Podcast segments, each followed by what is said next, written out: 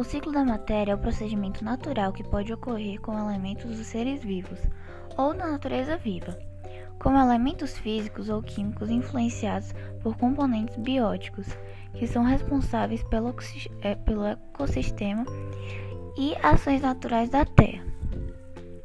Como exemplo, temos o ciclo do oxigênio, que é importantíssimo para os seres vivos, que está circulando na Terra graças à fotossíntese, que é o processo das plantas para produzir sua energia e alimento necessário para sua sobrevivência.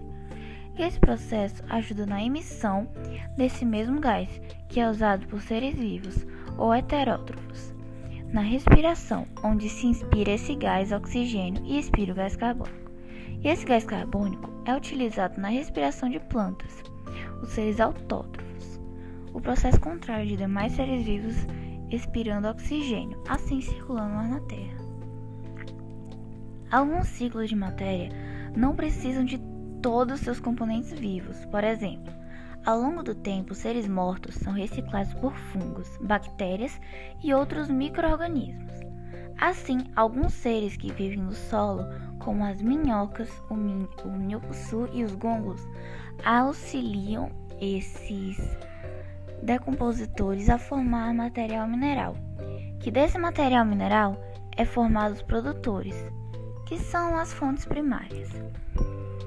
E essas fontes primárias seria a base, o início dos ciclos da matéria. Por exemplo, na Terra, todos poderiam sobreviver na base de plantas e vegetais.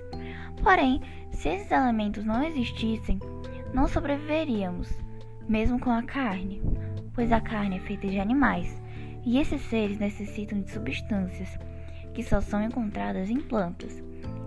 Entretanto, alguns ciclos podem começar de qualquer parte de seu desenvolvimento. Sendo assim, podemos ter a ideia do que é uma base. Geralmente, as fontes primárias dos ciclos da matéria são elementos autótrofos, por obterem grande parte das fontes precisas para sua sobrevivência.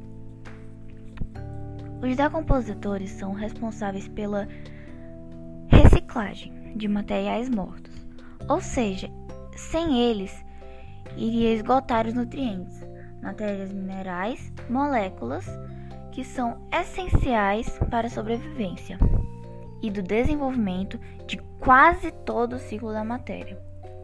Ou seja, os decompositores transformam um material sem vida em organismo, que esse organismo forma uma nova matéria para o ambiente. Ou seja, os decompositores, com a ajuda de alguns seres no subsolo, juntam matérias químicas como a luz solar, a água e o gás carbônico fazendo uma fotossíntese, assim produzem matéria orgânica.